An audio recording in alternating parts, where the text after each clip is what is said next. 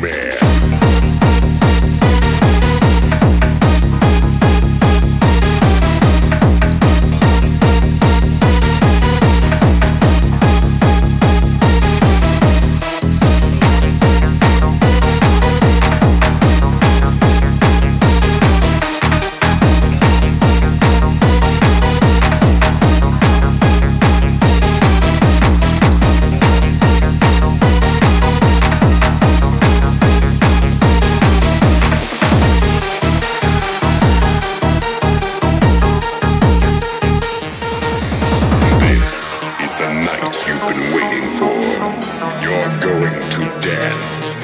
You're going to enjoy the music, but they are here. They are watching us.